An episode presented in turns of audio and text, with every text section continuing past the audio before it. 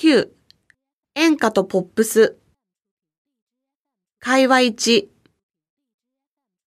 お前たちが聴いてる歌は、リズムが速すぎて、何を言っているんだかさっぱりわからん。チャラチャラ踊りながら歌って、味も深みもありゃしない。やだお父さん、何言ってんの？その踊りがかっこいいんじゃない。一度ちゃんと見てみれば感動するよ。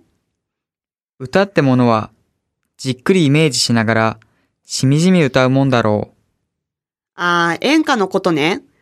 私、あれ聞いてると眠くなっちゃうんだよね。なんていうか、テンポが遅すぎて、それに歌の内容も全部似たり寄ったりで、それを言うなら、お前たちの聴いてる曲だって、全部、恋だ、愛だって一緒じゃないか。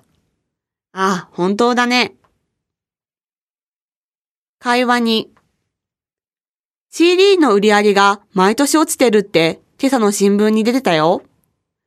へえ、毎月こんなに新しい CD 出てるのにね。特に演歌の CD が売れなくて、演歌業界は大変みたい。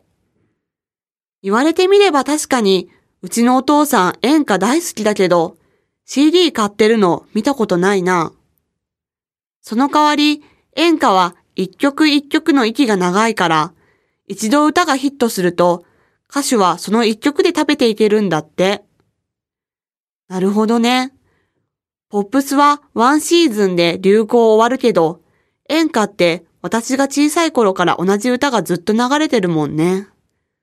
それにしても、歌う方も聞く方もよく飽きないっていうか、